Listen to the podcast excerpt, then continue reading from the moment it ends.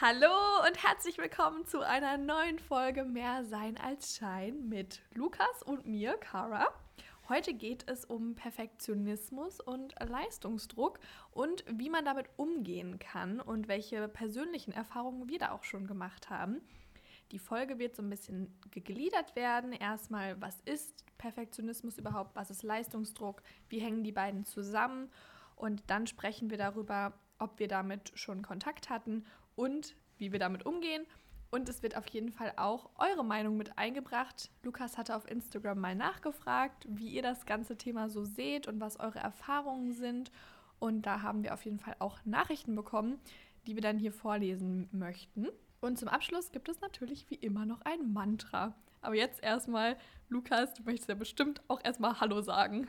Hallo auch von meiner Seite. Wir haben uns ja ganz lange nicht gehört, außer habt gerade eine Podcast-Folge von uns gehört, aber es kam ja länger wieder nichts von uns. Sorry, aber dazu in einer anderen Folge nochmal mehr. Und heute dreht sich alles um Perfektionismus und Leistungsdruck. Kara, möchtest du uns vielleicht mal verraten, was du eigentlich damit in Verbindung bringst und wie das bei dir so aussieht? Perfektionismus für mich persönlich ist mehr was, was von innen heraus entsteht und Leistungsdruck eher etwas, was einem von außen auferlegt wird. Wobei ich auch weiß, dass viele Leute sich selbst auch diesen Leistungsdruck machen.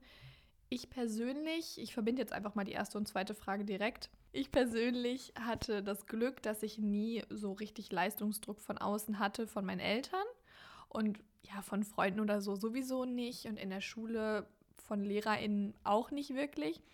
Aber womit ich mich sehr gut auskenne, ist Perfektionismus. Ich bin ziemlich perfektionistisch und habe mir dadurch auch definitiv das ein oder andere Mal schon mal was verbaut oder fange meine Aufgaben gar nicht erst an und bringe sie erst recht nicht zu Ende, weil ich dann frustriert bin oder ich brauche ewig dafür. Das ist meine Erfahrung damit. Leistungsdruck mh, mm, ist bei mir nicht so ein großes Thema, besonders wenn es um Noten in der Schule geht. Ich kann euch nicht genau erklären, warum aber mir war das nie so wichtig. Aber wie sieht es denn bei dir aus? Ich würde einfach auch mal die Definition in Anführungsstrichen, wie du sie eben erzählt hast, auch so unterschreiben. Ich habe eben nochmal gegoogelt, was eigentlich Google darunter versteht, weil es ja doch immer so eigene ja, Definitionen hat man ja auch immer selbst. Ja. Es gibt natürlich noch andere Anwendungen wie Ecosia oder Bing oder ja. Oder, oder DuckDuckGo. Ja, das genau. benutze ich. genau. Aber ich würde es auch so unterschreiben. Mit Perfektionismus ist eher so ein inneres Ding, was bei mir sehr stark ausgeprägt ist, aber eher in, ja, man sagt ja immer, oder man hat ja immer dieses Klischee im Kopf, äh, perfektionistische Menschen sind die, die auch viel erreichen und alles perfekt machen wollen und das Beste erreichen und und so weiter. Das ist bei mir aber nicht so, ähm, weil bei mir ist das irgendwie so ausgeprägt, dass ich auch wie du ähm, Aufgaben dann erst recht nicht anfange oder schnell wieder abbreche, wenn ich merke, es läuft nicht so, wie ich möchte. Oder dann gar nicht zu Ende mache, weil es einfach auch nicht so wird, wie ich das möchte. Und wenn ich es dann mal zu Ende bringe, dann aber es doch nicht so geworden ist, wie ich das wollte, bin ich auch noch danach so ein bisschen sauer auf mich. Genau, und auch im Bezug auf andere kann Perfektionismus gar nicht so cool sein, wenn man zum Beispiel Gruppenarbeiten, Projekte zusammen oder so hat oder schöne Dinge zusammen machen möchte, ohne irgendwie was leisten zu wollen und zu müssen und dann aber man der eigene Perfektionismus rauskommt, man doch dann nicht so gut gelaunt ist, wenn das doch nicht so gut wird. Und Leistungsdruck ähm, ist ja auch, also Perfektionismus und Leistungsdruck gehen ja Hand in Hand. Ähm, man kann ja perfektionistisch sein und sich selbst auch Leistungsdruck machen. Das hängt ja miteinander irgendwie auch zusammen. Aber auch von außen das bekommen, wie in der Schule, wenn da die Notenvergleiche sind. Hey, was hast du für eine Note? Hey, was hast du? Oder im Studium oder sonst wo. Oder halt bei anderen Dingen. Das kann man jetzt auf alles beziehen. Ähm, das hatte ich eigentlich auch immer sehr stark, aber habe dann doch nie das geleistet, was so die anderen geleistet haben und was, wie man sich so verglichen hat, was wer, wer man gerne gewesen sein wäre oder so. Das hatte also, ich schon immer. Meinst du damit, dass das einfach bei dir viel vorgekommen ist? Also, dass die Leute um dich herum immer so gefragt haben, ja, was hast du und so, weil das war zum Beispiel bei mir auch so. Oder ist das auch richtig so an dich rangekommen, dass du auch gerne dich mit den anderen vergleichen wolltest und auch wissen wolltest, was haben die jetzt für Noten, besonders irgendwie auch die Freunde oder vielleicht Leute, die dann irgendwie immer ähnlich stehen, notentechnisch in der Klasse. Bei uns war es wirklich auch so, dass die Leute gesagt haben: so, ich habe einen halben Punkt mehr oder oh, mir fehlt ein halber Punkt bis zu deiner Note. Und dann sich da richtig ähm, mhm. entweder was drauf eingebildet haben oder sich richtig fertig gemacht haben deswegen. Was ja. ich persönlich, also mir war das irgendwie immer egal. Ich weiß nicht, ich war dann so, es sind halt irgendwelche Punkte, irgendwelche Zahlen, die halt nichts aussagen. Aber ich weiß, dass ganz viele da nicht so ganz aus ihrer Haut können oder für die das eben auch aus anderen Gründen, die ich vielleicht teilweise auch nicht kenne, eine echt große Bedeutung hat. Hallo, einmal ganz kurz aus dem Schnitt. Hier ist Kara und ich möchte eine kleine Anmerkung machen. Wir sind wenig bis gar nicht auf den Punkt eingegangen, dass natürlich manche Menschen auch einfach darauf angewiesen sind, gute Noten zu haben, damit sie sich ein bestimmtes Studium ermöglichen können und daraus folgen dann auch einen bestimmten Job, den sie entweder sehr gerne machen möchten oder vielleicht auch einfach, weil sie finanziell darauf angewiesen sind. Und da sprechen Lukas und ich natürlich aus einer sehr privilegierten Position. Uns stehen in vielen Punkten vielleicht mehr Mittel und Wege zur Verfügung als anderen Menschen. Wir können da im Detail gar nicht so drauf eingehen, weil wir diese Erfahrung einfach selbst nicht gemacht haben. Aber mir war es einfach wichtig, das an dieser Stelle noch einmal anzumerken, um ja auch irgendwie alle Menschen ins Boot zu holen und auch Verständnis dafür zu zeigen, dass manche Menschen sich Druck machen, weil sie auch das Gefühl haben, dass sie es vielleicht müssen und vielleicht auch, weil sie die Ersten in der Familie sind, die die Möglichkeit haben zu studieren oder weil sie das Geld in der Familie nach Hause bringen müssen. Da können Lukas und ich einfach gar nicht so genau darauf eingehen, weil wir uns mit der Situation nicht so auskennen. Aber falls jemand unter euch ist, dem es zum Beispiel so geht, freuen wir uns natürlich auch sehr, wenn ihr uns eine Nachricht schreibt und das dann nochmal ein bisschen genauer erläutert, natürlich nur, wenn ihr möchtet. Und wir wollten einfach, dass sich hier auch jeder einbezogen fühlt und nicht denkt, dass wir euch übergehen und einfach sagen, ja, macht euch doch nicht so einen Druck. Und ihr denkt euch, hm, ja, würde ich ja gerne. Aber die Situation ist eben ein bisschen komplexer. Das nur als kleiner Einschub und jetzt geht es weiter mit der Folge. Also dieses Mitteilen und Vergleichen, was man für Noten hat oder was man generell erreicht hat, das ist ja, glaube ich, ganz normal. Das macht ja jeder irgendwie, das macht man ja auch unterbewusst. Ganz viel habe ich bei mir selbst dann gemerkt. Dieses, ja, Vergleichen, um sich besser oder schlechter zu fühlen. Ein bisschen, aber jetzt nicht so krass. Ich habe nur oft auch im Hinterkopf, wenn man was Gutes erreicht hat, dass man das beim nächsten Mal auch erreichen soll, muss. Oh, ja. Sonst kommen dann, oh ja, du bist ja voll gut, aber jetzt ja irgendwie nicht. Und so, wenn man jetzt mal in einem Fach zum Beispiel lange Kurs Beste war und dann auf einmal vielleicht jedes Mal den Druck hat, hey, die Klausur und das und das muss wieder sehr gut werden. Ähm, Jetzt geht Siri gerade bei mir an. Siri möchte auch was beitragen. Ja, du hast jetzt ja schon so ein bisschen über Erfolg irgendwie geredet. Also das geht genau. ja alles schon in Richtung Erfolg. Ja. Dieses, dass man das Gleiche wieder erreichen muss oder so. Und ich persönlich kenne das jetzt nicht so aus der Schule, weil das, wie gesagt, für mich nicht so die Wichtigkeit hatte. Aber jetzt im Studium hatte ich das definitiv auch. Also ich habe irgendwie von Anfang an sehr gut abgeschnitten weil das auch mhm. einfach was ist, was mir sehr liegt, was mir Spaß macht und so. Und habe mir dann selbst oder habe dann auch irgendwie mehr gedacht, dass meine DozentInnen da irgendwie von mir was Krasses erwarten, weil die mich ja dann nicht anders kennen, die mich ja nur mit den krassen Noten kennen. In der Schule war es irgendwann so, die haben jetzt auch nichts Großes von mir erwartet. Klingt jetzt so blöd, aber war letztendlich dann so. Ähm, und da hatte ich dann auch nicht diesen Druck. Aber in der Uni habe ich das dann erst wieder gemerkt. Die haben wirklich gedacht, ich bin der zuverlässigste Mensch überhaupt. Ich lerne total viel und ich schreibe total gute Noten. Meine Dozentin hat mir tatsächlich empfohlen, ich frage mich, ob sie das gerade hört. Sie hört nämlich den Podcast manchmal, ähm, dass ich doch auch irgendwie mal was Schönes machen soll und irgendwie mhm. mal mein Leben ein bisschen mehr genießen soll. Und auch wenn ich zum Beispiel Artikel geschrieben habe in der Uni, dass ich mir nicht immer nur so harte, schwere, schlimme Themen raussuchen muss, sondern auch mal über was Schönes mhm. berichten mhm. kann. Und da musste ich auch erst ein bisschen schmunzeln, weil das wirklich das komplette Gegenteil von dem ist, was man über mich in der Schulzeit gedacht hätte. Aber sie hatte schon auch trotzdem das richtige Bild eigentlich von mir in der Uni, weil ich ja.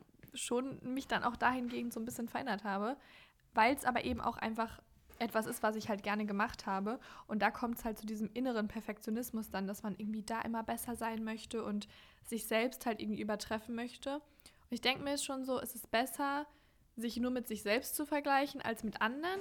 Aber selbst da muss man halt aufpassen, weil es geht halt nicht immer noch höher. Gerade wenn du zum Beispiel 100% erreicht hast in der Uni und beim nächsten Mal nur 99, dann ist das jetzt nicht irgendwie also es definiert jetzt nicht deinen Wert und macht dich schlechter oder so. Es ist halt einfach ein Prozent weniger und das ist auch okay dann. Also ich glaube, das ist dann so ein, so ein innerer Kampf, dass man das dann auch akzeptieren kann, ähm, weil man vielleicht ein bisschen weniger gelernt hat, stattdessen aber andere Sachen im Alltag ein bisschen mehr priorisiert hat oder so, wie zum Beispiel Entspannung oder so, was ja auch total wichtig ist. Und dass man das dann nicht vergisst, dass diese eine Note oder Prozentangabe oder was auch immer, das eine Ergebnis nicht dein, nicht dein komplettes Leben und deine Leistung und deinen Wert vor allem definiert. Bei mir persönlich, wo es auch ganz oft hakt, ist, dass neben meinem Perfektionismus, was man jetzt nicht aber an meiner Leistung zum Beispiel sieht, aber innerlich ist das halt sehr stark bei mir. Gibt es halt noch so eine andere große Sache, ähm, wo wir aber jetzt nicht so stark drüber reden wollen, aber ich prokrastiniere extrem. Also ich bin, glaube ich, der König der Prokrastination. Deswegen komme ich immer in den inneren Konflikt mit mir selbst, weil ich einerseits mega perfektionistisch bin, aber gleichzeitig auch mega prokrastiniere. Und das sind halt zwei Sachen, die eigentlich nicht so gut zusammenpassen, wenn man sich halt mega den Druck macht, ich muss jetzt was erreichen, aber es dann doch nicht tut, weil entweder ist einem, ist einem das zu viel von der Seite vom Perfektionismus her zu viel oder man hat einfach keine Lust. Ja, ich glaube, so. das ist halt oft auch dieses nicht anfangen können, weil man es so gut machen möchte. Also man hat irgendwie so eine Vorstellung und man hat auch ganz viele Ideen und eine ewig lange Liste. Und wir haben das ja beim Podcast ja auch teilweise, wir haben so viele Ideen und dann ja irgendwie das mal fa zu fassen und überhaupt mal anzufangen, ist halt mega schwierig, gerade wenn man perfektionistisch ist. Also, mhm. das meintest du ja auch am Anfang.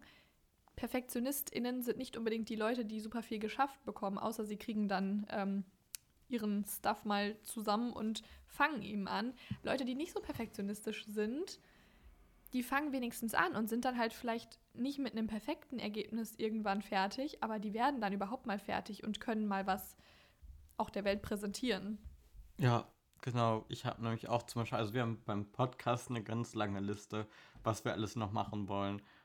Und das höre ich halt privat auch mit Ideen. Darüber könntest du mal ein Buch schreiben, darüber ein Buch schreiben, da machst du einen Film drüber, den könntest du interviewen dazu, dazu ein Artikel und so weiter. Die ist echt so lang, weil ich weiß, dass ich jetzt schon nie alles erfüllen werde, was ich mir vornehme, was ja auch nicht schlimm ist, weil das ja alles nur Ideen sind. Aber auch bei den Sachen, wo ich denke, wow, das ist richtig geil, denke ich, nee, gut, das mache ich vielleicht nächstes oder übernächstes Jahr, vielleicht kriege ich das dann besser hin und schiebe das halt auf. Und deswegen habe ich halt auch nie was, was ich so präsentieren kann. Hey, das mache ich. Mhm. Hey, dies habe ich schon getan. Das kann ich und bin deswegen auch immer so unsicher in den Dingen, die mir liegen und die meinen Talenten oder Sachen, die ich gut kann weil ich halt irgendwie nicht so das Zertifikat habe, hey, das habe ich jetzt geschafft und das kann ich, was ich mir aber selbst auch anerkenne. Deswegen bin ich auch, wenn ich Bewerbungen schreibe oder so oder Lebensläufe, möchte ich auch am liebsten gar nicht so bestimmte Sachen reinschreiben, weil ich denke, nee, das kannst du nicht perfekt, warum hat das da, das hat da nichts zu suchen, obwohl das halt genau da passen würde. Ja. Und wir können so. da ja auch direkt mal ein bisschen zu Frage 3 übergehen. Wie gehen wir denn damit um? Was machen wir denn, um ein bisschen aus unserer Haut zu kommen? Weil Punkt 1, äh, da haben wir ja auch eine Nachricht bekommen. Mhm. Und da würde ich gerade gerne mal einen Ausschnitt draus vorlesen, weil da geht es nämlich um Reflexion. Und das ist was, was eigentlich sehr wichtig ist, um überhaupt erstmal zu begreifen, dass man auch irgendwie von Perfektionismus und Leistungsdruck betroffen ist. Noch kurz zu der Nachricht. Wir haben eine sehr, sehr, sehr, sehr, sehr lange Nachricht bekommen. Mhm. Deswegen nochmal vielen Dank an die Person, die uns oder mir diese Nachricht geschickt hat und vielen Dank auch für dieses Vertrauen. Sie ist leider so lang, dass wir nur kleine Ausschnitte äh, daraus vorlesen werden und halt ähm, drüber sprechen werden, was sie so generell noch geschrieben hat. Aber wir werden jetzt nicht diese ganze Nachricht vorlesen, weil die ich glaube, die war sechs oder sieben Screenshots lang. äh, ja, ähm, aber was wirklich uns, riesen Dankeschön. Das ist ähm, ja. Total toll. Also es ging erstmal um allgemeine Gedanken und dann ging es um ihre persönliche Geschichte, also die persönliche Geschichte der Person. Ich benutze jetzt weibliche Pronomen für die Person, dass ihr Bescheid wisst. Genau, ein Punkt in Richtung, wie kann man denn damit umgehen, war, ich lese es jetzt einfach mal vor. Ich habe durch Reflexion auch gelernt, dass ich weniger Angst vor der Klausur an sich hatte, sondern diesen Druck, Druck hatte oder habe, weil ich denke, dass andere etwas erwarten bzw. mich verurteilen und das bei mir der Grund hinter dem Perfektionismus ist und ich daran arbeiten kann. Und deshalb ist Reflexion sehr wichtig in diesem Prozess. An alle, die zuhören und auch betroffen sind, ihr schafft es da raus, ich glaube an euch. Genau, sehr süß nochmal am Ende so eine motivierende Nachricht. Ich finde auch Reflexion generell im Leben mega wichtig, einfach um erstmal festzustellen, was ist denn überhaupt das Problem, weil das irgendwas nicht richtig läuft, dass man nicht glücklich ist, blablabla, das merkt man ja meistens. Aber wie kommt man dann davon weg? Und da haben wir, glaube ich, beide so ein paar Gedanken zu, oder? Ja, möchtest du mal direkt deine Gedanken dazu teilen? Dann ergänze ich gleich. Ja, also bei mir, wie ein paar von euch vielleicht wissen, habe ich ja auch einen YouTube-Kanal und äh, etwas, was da definitiv immer wieder belastend ist, sind die Zahlen. Also das ist ja auch eine Art von Erfolg. Wie, wie viele Aufrufe bekommt ein Video? Also das kann man als Erfolg sehen. Ich persönlich versuche das mittlerweile nicht mehr als meinen Erfolg zu definieren. Nur ich bestimme meinen Erfolg. Ähm, wenn mir das Endprodukt gut gefällt, dann versuche ich, das klappt nicht immer, aber ich versuche, die Aufrufe und Kommentare und Likes oder Dislikes ähm, davon zu trennen, wie ich das Video finde. Also wenn ich sage, boah, das ist so ein Hammerprojekt, ich bin so stolz darauf und ich zeige das dann vielleicht auch hier meiner Mitbewohnerin und sie findet es auch total cool und ihre Meinung zum Beispiel ist mir auch wichtig, weil ähm, ja, sie eine Freundin ist oder Familie, Freunde, so, das sind Menschen, von denen nehme ich mir die Meinung auch zu Herzen. Aber Menschen im Internet, das ist nett, wenn, wenn sich das viele Leute angucken und wenn die mir ja auch irgendwie eine, eine Bestätigung senden, ein Feedback, das ist toll. Aber wenn das Video nicht so gut läuft online, wie ich mir das vielleicht gewünscht hätte, oder diese Zahlen nicht so das widerspiegeln, was ich aber irgendwie fühle, dann versuche ich das voneinander zu trennen und zu sagen, so, das macht jetzt aber ja nicht dieses Gefühl, was ich davor hatte, diesen Wert, diesen Erfolg, dem, den ich dem Ganzen schon gegeben hatte, zunichte. Also dieser Erfolg ist separat davon und diese Zahlen dürfen nichts aussagen letztendlich, weil das hängt von so vielen Faktoren ab. Ihr, wir wissen es alle, dass es auch ganz viel mit Algorithmus und so zu tun hat. Und es gibt auch sehr viel Content im Internet, der, ich will jetzt keinen fremden Content bewerten, aber es gibt auch viel Content, der sehr, sehr viel geklickt wird, der vielleicht viel weniger Arbeit zum Beispiel beinhaltet oder der vielleicht fragwürdige Themen vermittelt oder so. Es gibt auch viel Content, der sehr viel Aufrufe bekommt, wo ich aber sagen würde, so mein Content ist mindestens genauso gut, wenn nicht teilweise sogar besser. Und es geht ja gar nicht um dieses Vergleichen, den anderen Content schlecht zu machen, sondern vielmehr dass man so ein bisschen so ein Verständnis dafür bekommt, nur weil diese andere Person so viel mehr Aufrufe bekommt, heißt das nicht, dass dein eigener Content weniger wert ist. Und das ist aber auf jeden Fall was, was man erst lernen muss, verstehen muss und was ist, was ich auch erst noch lerne. Also was ich mir auch immer wieder sagen muss, weil zum Beispiel YouTube und Instagram es einem ja auch nicht leicht machen. Man bekommt diese Zahlen ja ständig ins Gesicht und ich glaube, das ist was, was man aber auch auf die Uni oder die Schule oder so übertragen kann, weil überall wird man bewertet, überall gibt es Bewertungen. Und dass man mehr darauf achtet, was halte ich denn jetzt wirklich davon? Vor allem, wenn das so künstlerische Projekte sind und die Bewertung der anderen nichts auszusagen hat. Also in der Uni oder Schule, klar, ihr seid irgendwo ein bisschen abhängig von der Bewertung der anderen Leute, weil ihr ja irgendwie eure guten Noten braucht, um zum Beispiel versetzt zu werden. Aber es gibt eben auch gewisse Punkte und da müsst ihr einfach halt für euch gucken, wo das ist, welche das sind, wo es wichtiger ist, was ihr selbst denkt und dass ihr zufrieden seid und dass ihr halt dann zum Beispiel versetzt werdet oder dass ihr eben das erreicht, was ihr erreichen wolltet und nicht, dass ihr genauso gut seid wie die anderen oder dass ihr immer überall eine Eins habt oder so. Das Ding mit den Zahlen habe ich auch gehabt, beziehungsweise habe es immer noch, zum Beispiel beim Podcast oder bei den Instagram-Kanälen, die ich pflege und löse mich aber davon gerade, weil ich einfach nicht reingucke, weil ich weiß, das wird mich nicht glücklich machen, was da steht, beziehungsweise möchte eigentlich auch nicht mein Glück davon abhängig machen, wie viele Likes, wie viele Aufrufe etc. da stehen, wie du ja eben auch ausgeführt hast. Irgendwann habe ich mit Reflexionen so entdeckt, wie man wie ich für mich Perfektionismus lösen kann und auch das Vergleichen mit anderen, die bessere Leistung erbringen als ich. Und habe das mal analysiert und bei der bei diesen Vergleichen oder bei diesen Personen, die höhere Leistung erbringen als ich oder auch mehr Reichweite generieren, muss man unterscheiden. Zum Beispiel einmal zwischen so Moderatoren oder Journalisten, die schon ihr Ding 20 Jahre machen und ich mich mit ihnen vergleiche und bei mir wie sauer bin, dass es nicht klappt. Ja, die machen es auch viel länger. Oder gut, das ist ein bisschen überspitzt, aber zum Beispiel auch Leute, die jetzt aus meinem Freundeskreis, die 23, 24, 20 sind und die einfach coole Angebote kriegen und dies haben und das haben und man sich damit vergleicht und fragt, hm, warum klappt es dann bei mir nicht? Ja, die sind auch viel älter, auch wenn ich das nicht so gerne höre, haben einfach dadurch, die sind halt einfach an einem anderen Punkt und das mu muss man unterscheiden oder für sich auch einfach beachten, dass Leute einfach auch an anderen Punkten sind und auch ihre Dinge haben.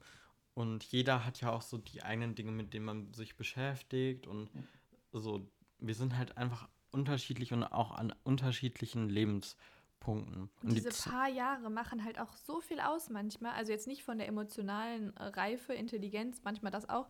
Aber wie du gerade sagtest, mit so Angeboten, für manche Leute ist es nun mal wichtig zu hören, dass du halt volljährig bist oder dass du irgendwie über 20 bist oder whatever.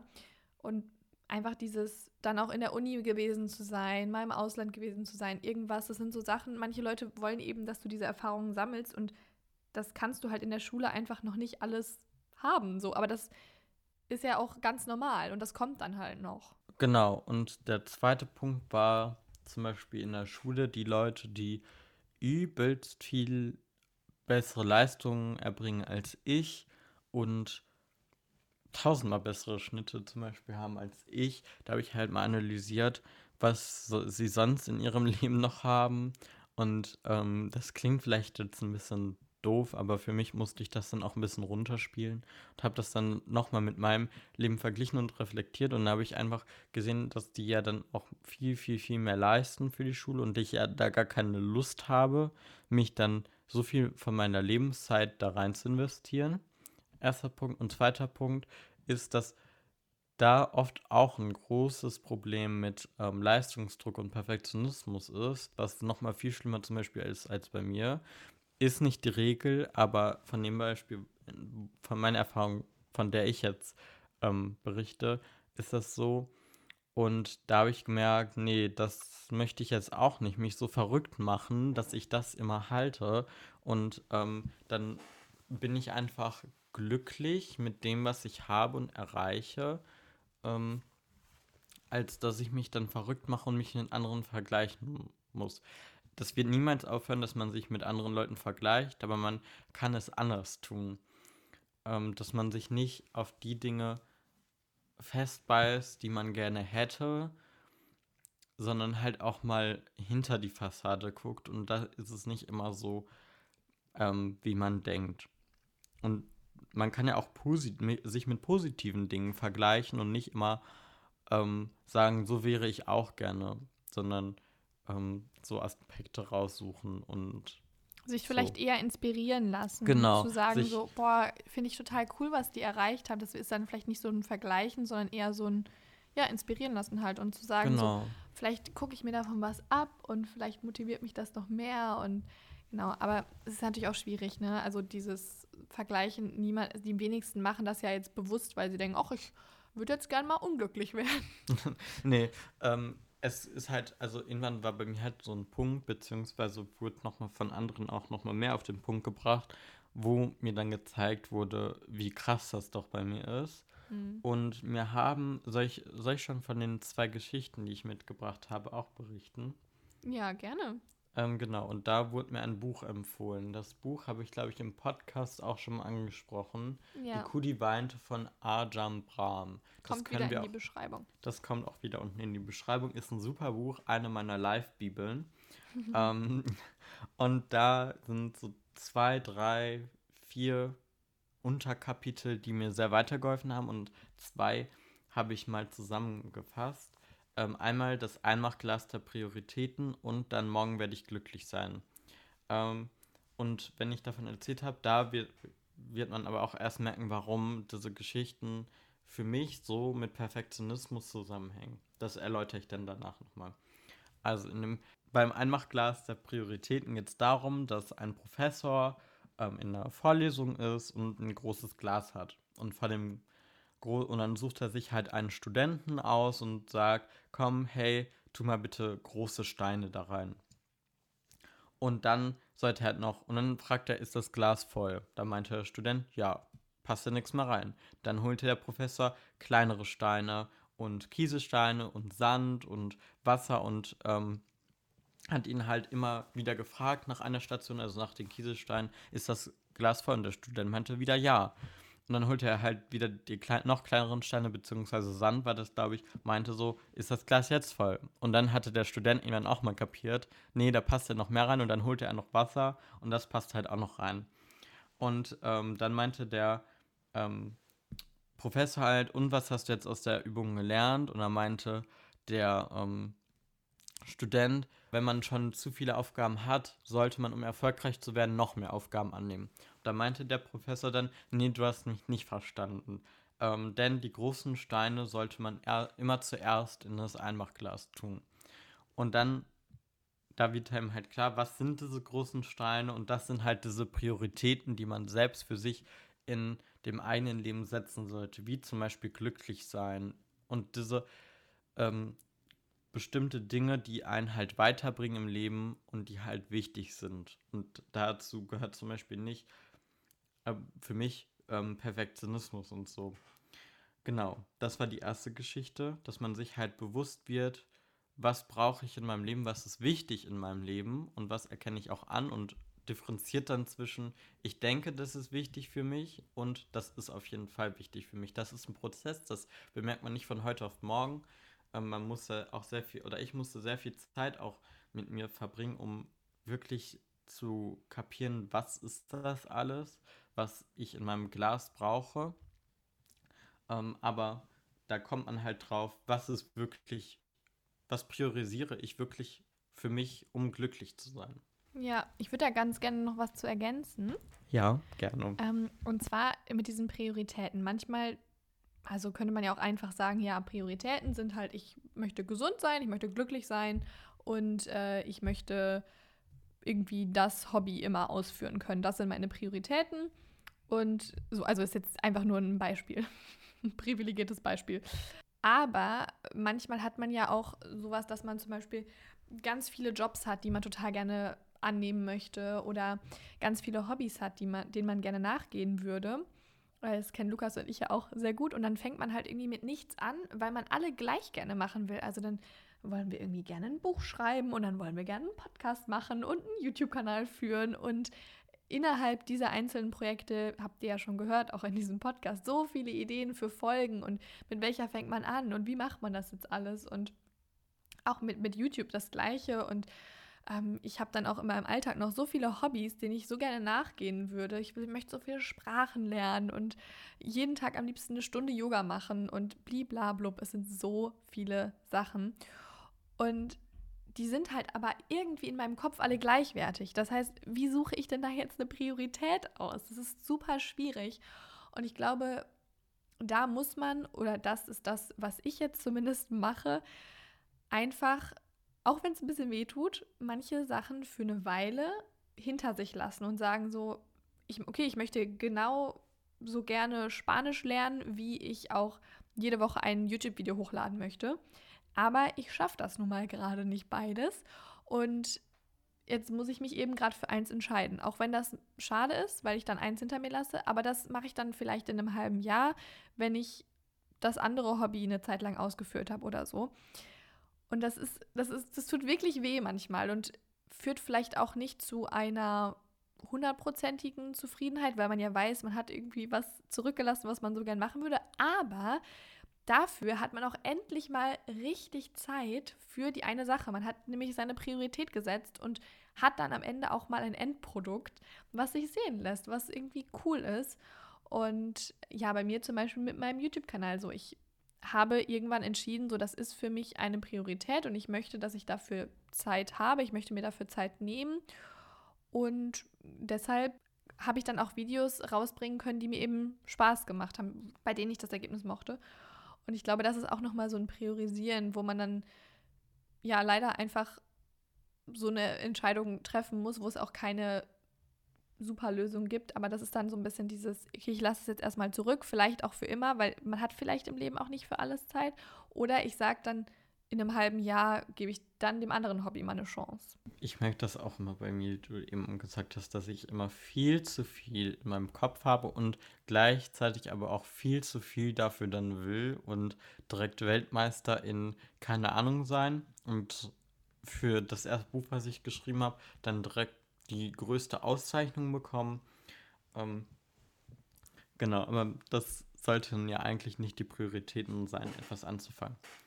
So, zur zweiten Geschichte, die heißt Morgen werde ich glücklich sein. Und die hat mir tatsächlich auch in einer Phase, in der es mir gar nicht gut ging letztes Jahr, wo es mit Perfektionismus und Welthass und so weiter ganz schlimm war. Da habe ich nämlich gerade auch das Buch gelesen. Ähm, habe ich diese Geschichte gelesen und auch ganz viel markiert. Und da ging es halt daran, dass halt der Autor ähm, immer gesagt hat, wenn oder sich immer so Ziele gesetzt hat, wie zum Beispiel Abschluss, Autoführerschein, keine Ahnung, immer gesagt wurde von seinem Umfeld, oh, mach das, das brauchst du in deinem Leben. Und dann hat er für sich selbst auch immer dies als Ziele gesetzt, glücklich zu sein, wenn er etwas geschafft hat, etwas erreicht hat. Das begleitet mich zum Beispiel auch durch mein ganzes Leben. Und zum Beispiel, dann hat er irgendwann einen Arbeitskollegen wiedergefunden und er meinte ja, und ich habe dies und das und mach das doch auch, das macht dich doch auch glücklich und danach bist du glücklich und dann hast du es geschafft. Und dann hat er halt irgendwann festgestellt, dass er, wenn er so einen Punkt erreicht hat, gar nicht glücklich ist. Jetzt habe ich noch einen Ausschnitt, der ist ganz am Ende, ähm, den ich nochmal vorlesen möchte. Für all diejenigen, die glauben, dass sie glücklich sein werden, wenn sie irgendwas erreicht haben, ist das Glück nur ein Zukunftstraum. Wie ein Regenbogen, der zwei oder drei Schritte entfernt liegt, aber für alle Zeiten unerreichbar ist. Diese Menschen werden nie im Leben oder, oder danach glücklich sein. Für mich hat das sehr viel mit meinem Perfektionismus zu tun, weil ich mir auch mal gesetzt habe, ja, wenn du das erreichst und dies und das tust und so bist wie die Person, und so weiter, dann bist du glücklicher. Dann habe ich gemerkt, falls ich dann mich wirklich dazu auch überwunden habe, dies dann zu tun, dass ich dann gar nicht glücklich bin und dass ich lieb, dass Glück halt immer ein Zustand ist, den ich aber nicht mit äh, einer gewissen Sache ähm, erreichen kann. Klar kann man danach glücklich sein, aber für, bei mir persönlich ist das so nicht in Erfüllung gegangen, dass ich dann bei gewissen Sachen, die ich mir schon lange erträumt habe, glücklich wurde. Beziehungsweise mein Glück davon abhängig gemacht habe. So, das, das passt besser. Ich habe mein Glück immer von gewissen Zuständen abhängig gemacht und dann aber nicht erreicht oder dann erreicht und dann war ich trotzdem nicht glücklich. Das, die Erklärung ist, glaube ich, besser als was ich davor gesagt habe. Genau. Ja, das ist irgendwie diese Abhängigkeit von anderen Menschen oder Umständen, die du aber halt nie garantieren kannst. Du weißt halt auch nicht, zum Beispiel auch sowas wie, kann ich nur glücklich werden, wenn ich erfolgreich bin? N nein, die Antwort ist schon mal nein darauf. Du kannst auch glücklich werden, wenn du nicht erfolgreich wirst. Das ist aber eine sehr schwierige Erkenntnis, finde ich. Vor allem, aber noch viel wichtiger, Erfolg garantiert dir halt kein Glück. Beziehungsweise definierst du dir deinen Erfolg neu und sagst, so, mein Erfolg ist aber das und das und das ist der aktuelle Zustand auch schon. Und wenn es noch größer und besser wird, dann ist es für mich auch Erfolg. Aber das, was ich jetzt habe, ist für mich auch schon ein Erfolg. Dann vielleicht schon. Dann wirst du vielleicht schon durch deinen Erfolg glücklich. Aber wenn du das abhängig machst von Zahlen, was wir eben besprochen hatten, oder vielleicht auch einem gewissen Berühmt- oder Bekanntheitsgrad, wenn du es davon abhängig machst, dann hast du niemals eine Garantie für dein Glück. Und das finde ich ziemlich schade. Ich persönlich möchte natürlich glücklich sein und glücklich werden. Und ich habe eine lange Zeit auch gedacht, so, ich möchte auch erfolgreich werden und ich möchte irgendwie in der Branche, in der ich das mache, auch einen gewissen Bekanntheitsgrad er, erlangen, weil das nun mal irgendwie auch mit Erfolg einhergeht. Also wenn man erfolgreich ist als Moderatorin, dann kennen einen die Leute nun mal. So jetzt als Beispiel für eine der Jobmöglichkeiten, die ich bei mir so sehe. Aber du kannst es eben nicht garantieren und du kannst es eben nicht zu 100% sagen, dass das eintreten wird. Und deshalb ist es ganz gefährlich, sein Glück davon abhängig zu machen. Und mittlerweile definiere ich das eben für mich anders und sage mir so, was habe ich denn jetzt? Was macht mich denn jetzt gerade glücklich? Und das führt zu so viel mehr Zufriedenheit. All die Sachen, die ich irgendwie geschafft habe, für mich persönlich, das, ist, das kann für andere Menschen absolut irrelevant sein. Und da würdet ihr vielleicht als HörerInnen jetzt auch nicht verstehen, warum mich das glücklich macht. Aber das müsst ihr auch gar nicht. Ihr müsst halt für euch genau solche Sachen irgendwie finden, beziehungsweise vielleicht auch ganz andere Sachen finden, die euch eben glücklich machen und wo ihr einfach euch quasi die Macht zurückholt und sagt so, ich entscheide jetzt, dass das mein persönlicher Erfolg ist und ich habe hier meine Stärken zum Beispiel auch und das und das habe ich geschafft und ich bin einfach glücklich, weil ich mir jeden Morgen eine Viertelstunde Zeit nehme, Yoga zu machen und das löst einfach ein gutes Gefühl in mir aus. I don't know. Es ist jetzt ein bisschen all over the place, weil das halt auch alles sein kann. Aber es muss halt irgendwas sein, was jetzt ist und nicht in der Zukunft. Und vor allem etwas, was ihr selbst beeinflussen könnt. Und nicht etwas, was von anderen Umständen oder Menschen abhängig ist. Genau, ich finde auch, dass es ein sehr schönes Schlusswort ist. Aber was wir nicht vergessen dürfen, ähm, unser heutiges Mantra passend zu dieser Folge ist, meine erbrachten Leistungen bestimmen nicht meinen Wert. Ja, ja, ja, verinnerlichen. Muss ich auch immer wieder verinnerlichen. Und da hat eine Person, die uns geschrieben hat, auch ähm, noch was zu geschrieben, was auch irgendwie damit zusammenhängt. Die Person hat geschrieben, ich habe noch immer Probleme mit Kritik, weil ich das auf mich und nicht auf meine Arbeit beziehe, beziehungsweise das nur schwer trennen kann, weil ich das Produkt ja gemacht habe. Und deshalb auch irgendwie das Mantra, weil ähm, da ging meine Stimme ganz hoch. genau, deshalb das Mantra, weil das ja genau das ist eben. Meine erbrachten Leistungen bestimmen nicht meinen Wert. Nur weil ein Projekt mal schief läuft oder auch weil jemand anders das vielleicht kritisiert, bedeutet das nicht, dass es grundsätzlich erstmal schlecht ist, euer Projekt. Und selbst wenn ein Projekt wirklich schlecht ist, das heißt nicht, dass ihr als Mensch jetzt weniger wert seid, dass ihr ein schlechter Mensch seid. Und das ist, glaube ich, ganz wichtig zu verinnerlichen, weil ihr seid nur bis zu einem gewissen Punkt eure Projekte. Gerade die ganzen KünstlerInnen hier werden total gut verstehen. Man geht so in seiner Arbeit irgendwie auf, dass man manchmal das Gefühl hat, man ist seine Arbeit. Aber bis zu einem gewissen Punkt, gerade wenn andere Leute das bewerten, muss man sich ein bisschen davon abgrenzen, damit man sich nicht darin verliert, meiner Ansicht nach. Ja, und diese Bewertungen sind ja auch immer eine subjektive Meinung des anderen mhm. oder der anderen Person. Erster Punkt. Und zweiter Punkt, finde ich, ist Feedback und Bewertungen sind ja nochmal zwei andere Dinge. Und wenn ich Feedback oder eine Bewertung bekomme, mich immer davon zu trennen, ähm, weil ich das auch immer persönlich nehme. Obwohl das gar nicht persönlich gemeint ist, sondern das, was ich gerade geleistet habe. Das ist ja auch einfach nur eine Resonanz. Und mhm. wenn man gerade was. Das ist auch ein Vorschlag nur, ne? Also ja. man muss diesen Vorschlag oder diese Kritik, das Feedback, ihr müsst es nicht annehmen.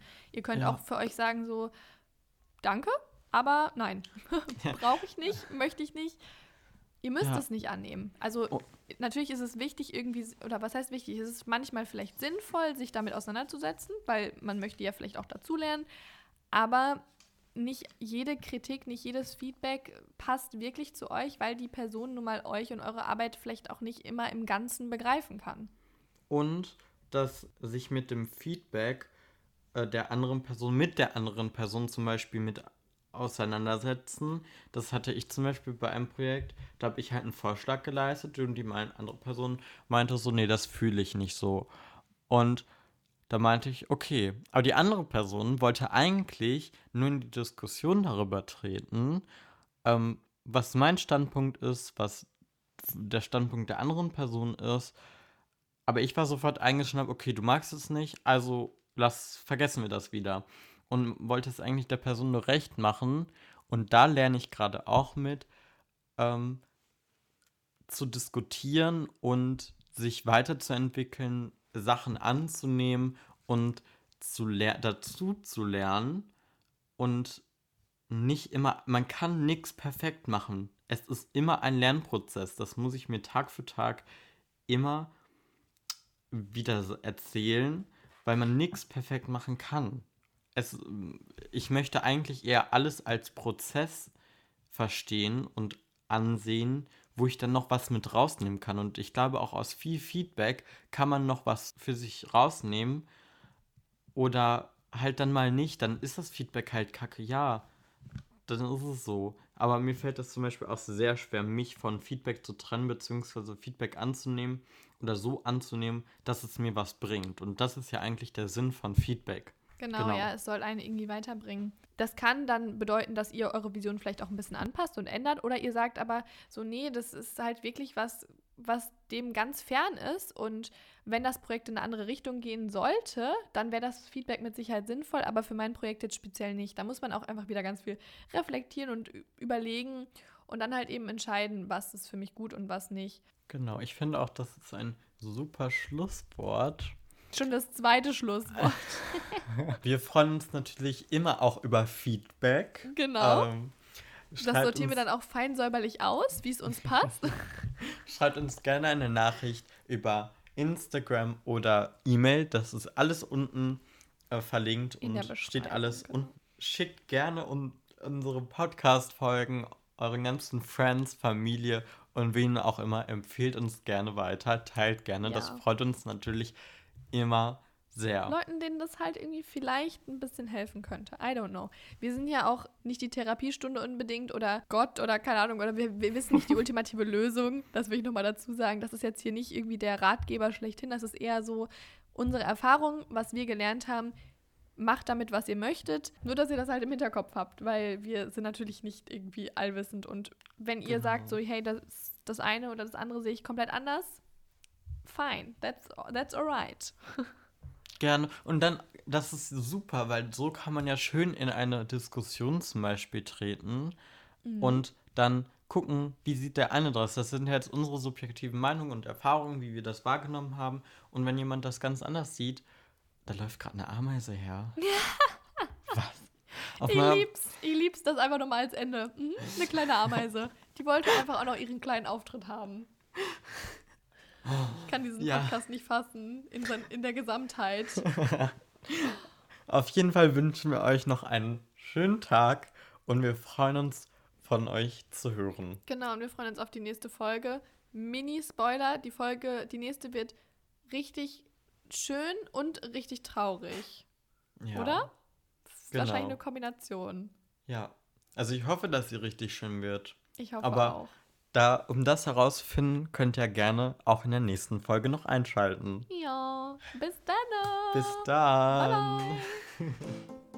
okay. Was macht das? Wie